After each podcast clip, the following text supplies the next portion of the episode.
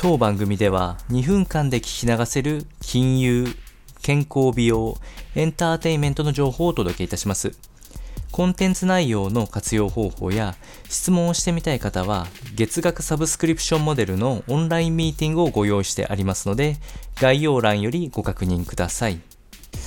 本日はトレンドラインとして、えー、スマホの大手キャリアですね、えー、ドコモ、ソフトバンク、au、楽天モバイル、こちらの、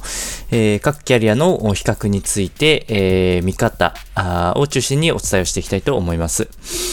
えー、メリット、デメリット当然あるんですけれども、この話をしていく理由としては、今後、サブキャリアと言われる大手スマホキャリアの、えー回の位置づけにあるものや、格安 SIM と言われた、あ低コストの通信産業とかもありますので、この比較を行っていくために、まず大手キャリアの説明から行っていきます。えー、で、まず大手スマホキャリアのメリットとしては、安定的なあ通信回線が魅力となっております。えー、自社が設設備、えー、設置している、設置、保有している通信回線のため、えー、低遅延で、えー、大きなデータタ容量を処理することができるというメリットがあるので、まあ、使い勝手の良さを求める方は、大手スマホキャリアを使っていくのはメリットあると思います。ただし、デメリットとしては高いコスト傾向がありまして、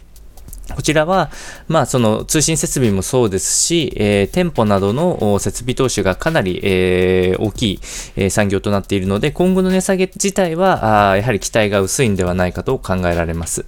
え、そこで、え、第2の選択としてサブキャリアと呼ばれる、え、各主要ブランドの下に、え、ぶら下がっているような形の、え、ある程度データ容量を絞った中でも、まあ、月額3000円近くの、え、低コストで済む、え、通信キャリアも出てきておりますので、次回はそのサブキャリアについて簡単に説明していければと思います。